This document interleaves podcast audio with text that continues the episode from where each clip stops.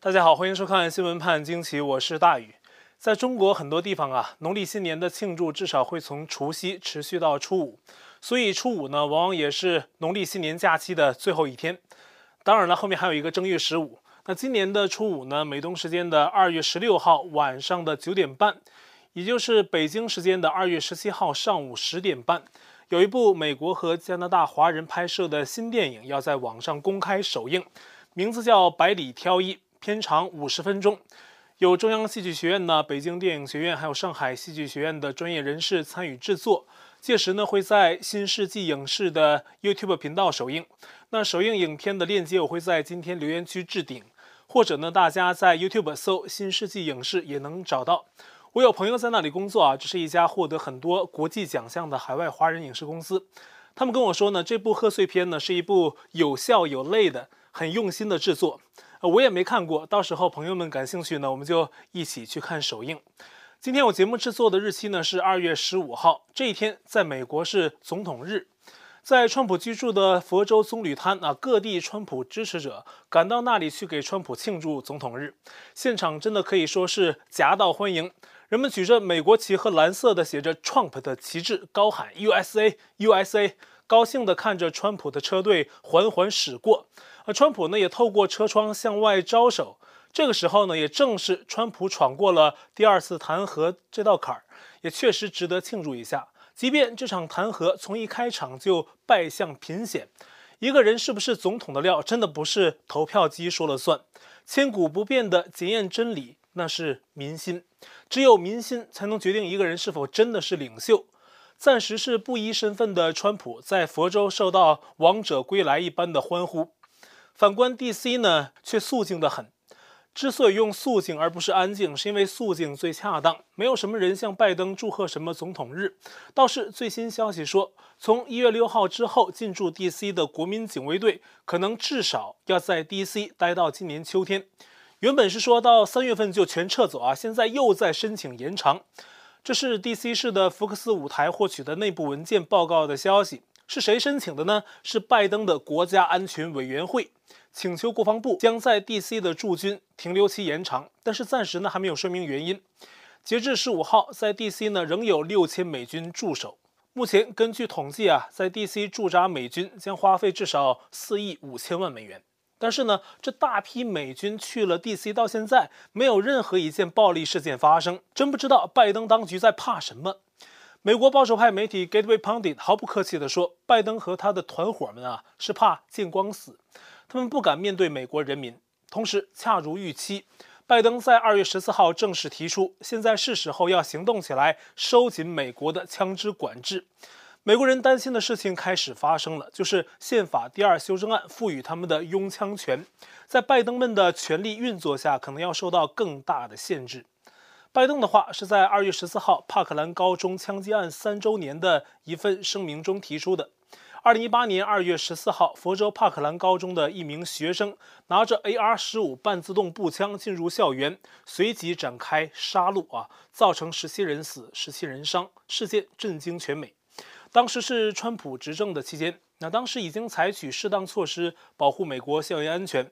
包括在学校加装警报系统，川普甚至提出允许一些教师隐形持枪，但是遭到左派抵制。他们的专注点不是在犯罪的人上，而是人们手里的枪。在美国，其实也有不少正义人士持枪捍卫人们权利的真实案例，有很多。但左派媒体不宣扬这些，左派政客也不会提这茬啊，他们就要一步一步的禁枪。这在很多美国民众中啊，非议是很大的。今年二月十四号，拜登在相应的声明中还提到，几秒钟，十几个家庭的生活永远改变了。他呼吁国会加强枪支管制法律，要对所有枪支买卖做背景调查，取消枪械制造商的豁免权，禁止制造和出售攻击型的武器，高容量的弹匣也不允许生产。而且呢，谁家里已经有这种高容量弹匣或者是攻击型武器，要进行回购，就是从人们手中夺走这些武器。那在美国呢，关于枪支管制的问题，两党一直在争论。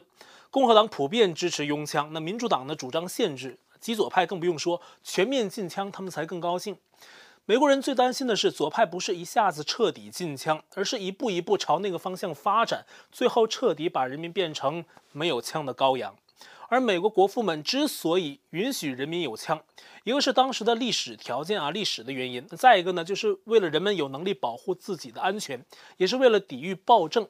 针对拜登的声明呢，帕克兰枪击案的一名受害者的父亲在接受采访时，首先感谢人们对受害者的缅怀和关心啊，同时强调把关注点聚焦在武器上是错的。凶手本来就是谋划好要攻击校园的。他的意思是，即使他没有枪，凶手也会使用别的什么东西发动袭击。美国前总统里根呢，也遭遇过枪击刺杀啊，所幸死里逃生，没有生命危险。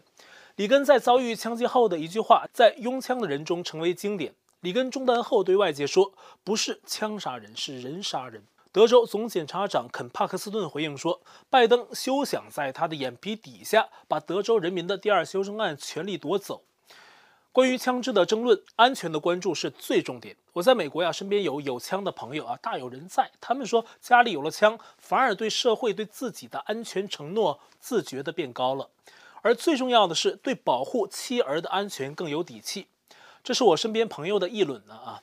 那拜登呢？最近的施政还有一个亮点啊，带引号的，就是全面恢复允许非法移民进入美国。二月十九号开始，加州和德州至少三大口岸全面开放。第一年计划接收大约十万名难民。那照这样下去，以后谁要想再来美国，根本不用费事儿办移民手续啊，去墨西哥跟着移民队伍到美国边境，直接就进去就得了啊。这就是极左派的大爱。川普第二次弹劾案迅速退场，虽然一些民主党政客和极左派势力还有打压川普的谋划，但至少暂时阶段会稍稍的消停一点。美国政体杂志十五号登了一篇文章，题目是《拜登任期今天正式开始》。文章大意是：川普弹劾案落幕，那拜登更多暴露在聚光灯下。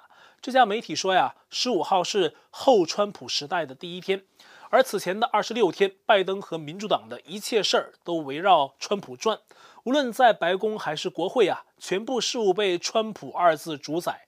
即便川普早早被推特晋升，但他的声音在共和党中还是最大的。即便拜登夺权大选，但是川普一直在扮演主角。提出类似观点的还不只是政体杂志，《华尔街日报》说，川普二次弹劾落幕，拜登的政治表演正式开始。《纽约时报》也凑热闹啊，引用前奥巴马政府的一名官员的话表示，拜登终于登上政治舞台的中心。前几周啊，想这么做，但都办不到。左的发黑的《华盛顿邮报》警告，拜登之前把川普政治中容易拿掉的部分拿掉了，现在不容易拿掉的要开始了。这些左媒的公开叫嚷，也再次表露出为何他们急于结束川普弹劾案。但是呢，我们今天就怀疑啊，左媒不敢离开川普，离开了川普，他们让美国观众看什么呢？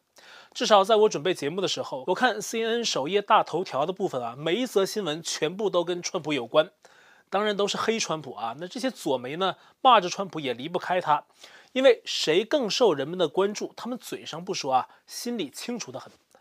当然了，川普不会离开公众视线，特别是弹劾结束后，川普宣称会归来，所以啊。左媒认为，年近八十的拜登现在要前所未有的成为美国政治生活的中心，这种论调能否成真？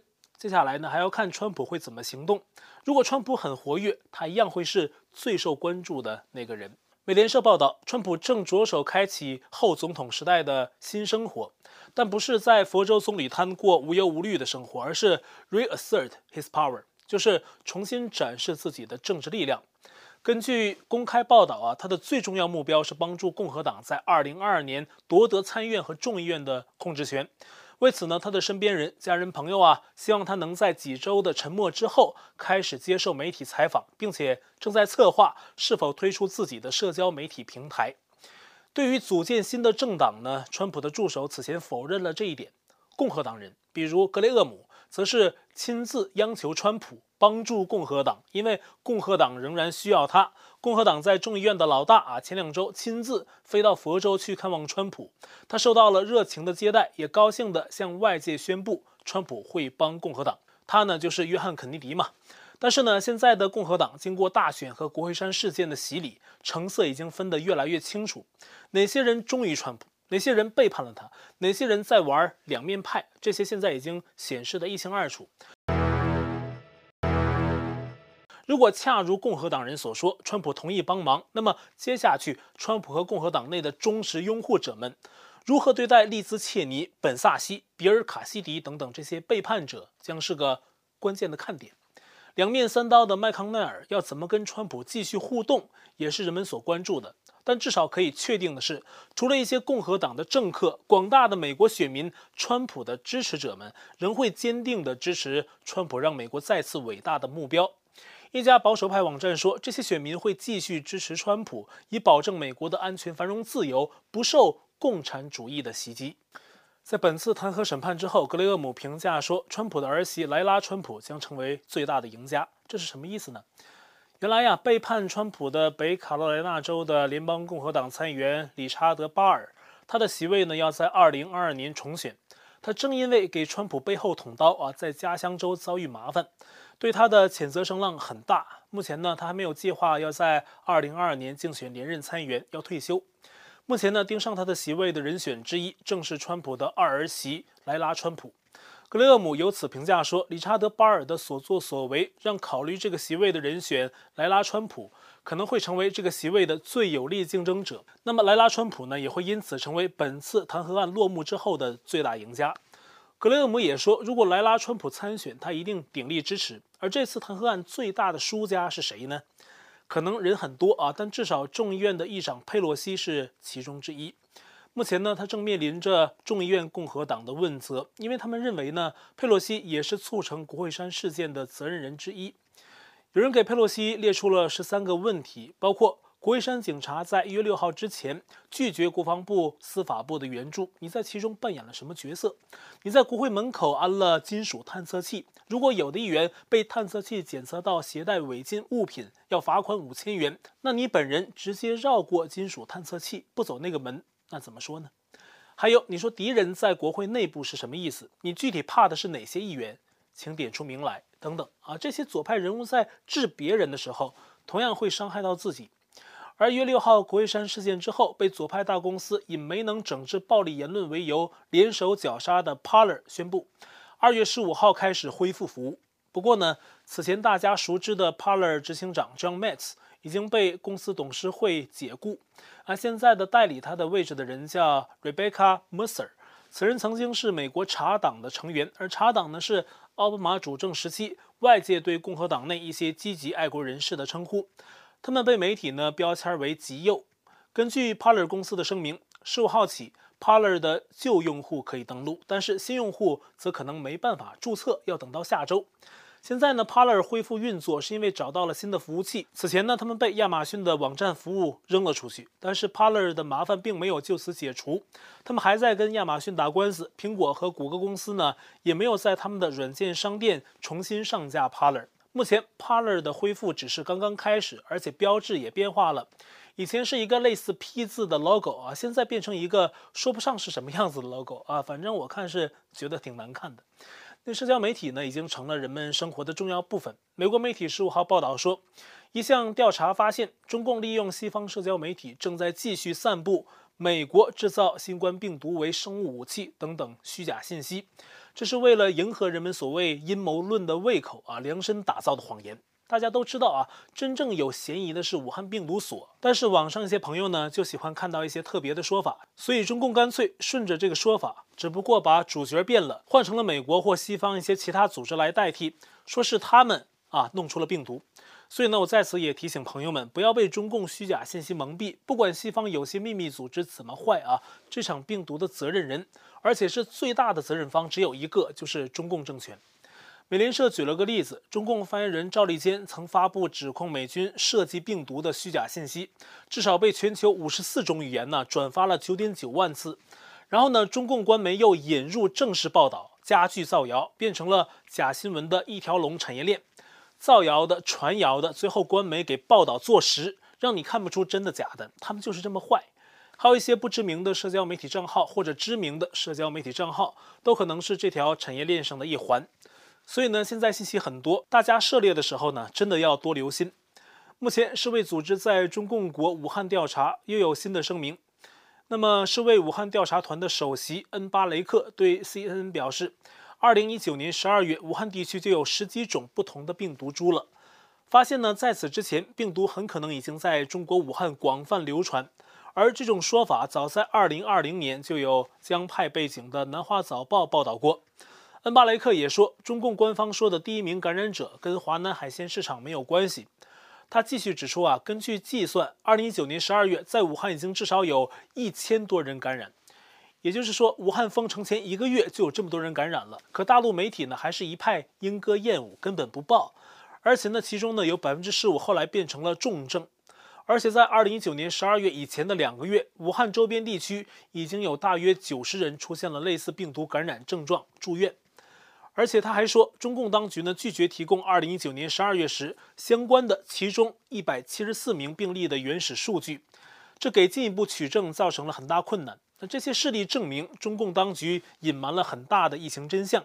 可能因为外界谴责声音比较大哈，配合演戏的世卫专家组可能也学会小骂大帮忙啊。但是呢，同样是这位恩巴雷克说是病毒极不可能来自武汉病毒实验室的说法，也是他说的。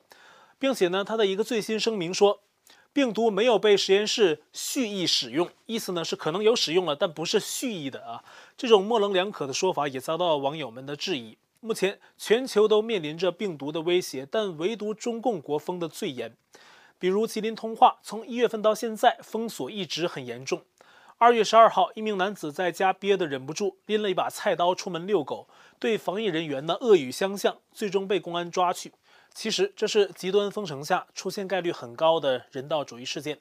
大陆已经出现很多起在极端封城下居民与防疫人员之间的致命冲突。可中共在大陆想一手遮天呢？他希望人民只有顺从啊，不可反抗。农历新年期间，大陆的腾讯 QQ 画图红包功能似乎是拍马屁拍到马腿啊，低级红高级黑。如果任何人想打开红包，必须根据成语“一手遮天”画出一个字才行，而这个字正是习近平的“习”字，简体的啊，可能真是红的太没水准。二月十三号，这个画图红包功能被中共封杀下架。虽然他们不愿意直言自己一手遮天，但做的事儿啊，再次证明一手遮天。而且他要遮的不是中国的天，而是全世界。有缅甸朋友给我写信怀疑，会不会有中共的军人变装成了缅甸的军人，已经参与缅甸镇压人民的事儿呢？他给我发来的照片说，照片上一些军人的样子、脸部的面貌特征跟缅甸军人极不一样，所以怀疑呢有中共军人假扮啊。这只是他的质疑，还不能证实。类似的照片呢，缅甸人拍了很多。同时呢，昨天我们报道说，缅甸军政府释放几千名囚犯出来闹事儿，制造恐慌，吓阻人们上街抗议政变。但是目前已知的实际数目，被释放的囚犯已经超过两万三千名。而直接参与镇压的缅甸军警暴力抓捕和殴打抗争者的图像，也在社交媒体上传出。二月十五号中午，这些军警呢是直接闯入了一家住宅进行抓捕。有的人被逮捕的时候呢，表情痛苦，旁边的军警仍然是做出各种威胁的动作。有视频显示，有女孩也遭到了殴打。从二月十五号凌晨一点开始，缅甸全国各地恰如预期的陆续出现断网，坦克进城，军车开进社区，开枪射击，暴力殴打，纵容囚犯闹事儿，全国断网，这些手段都用上了。多国驻缅甸大使敦促缅甸军政府克制。而联合国官员形容呢，军方的种种行为已经如同向人民宣战。与此同时呢，中共政权积极扩展跟欧洲的贸易，挖美国墙角。根据一项最新的数据，欧盟二十七国在二零二零年的最大出口贸易对象已经变成中共国，原本是美国。欧洲对中国的出口二零二零年增长二点二，而对美国的出口则是减少了百分之八点二。不过呢，美国对欧盟的出口仍然是高于中国。蓬佩奥等川普政府官员一直呼吁拜登们对中共强硬，但是面对中共的软磨硬泡，他们强硬得起来吗？好，我的 Telegram 电报群组是 t.me 斜线 xwpajq 下划线 us，爆料信箱是 xwpajq@gmail.com。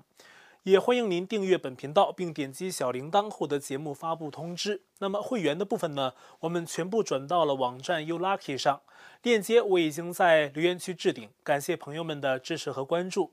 那这期节目呢就到这里，感谢您的收看，我们下期再会。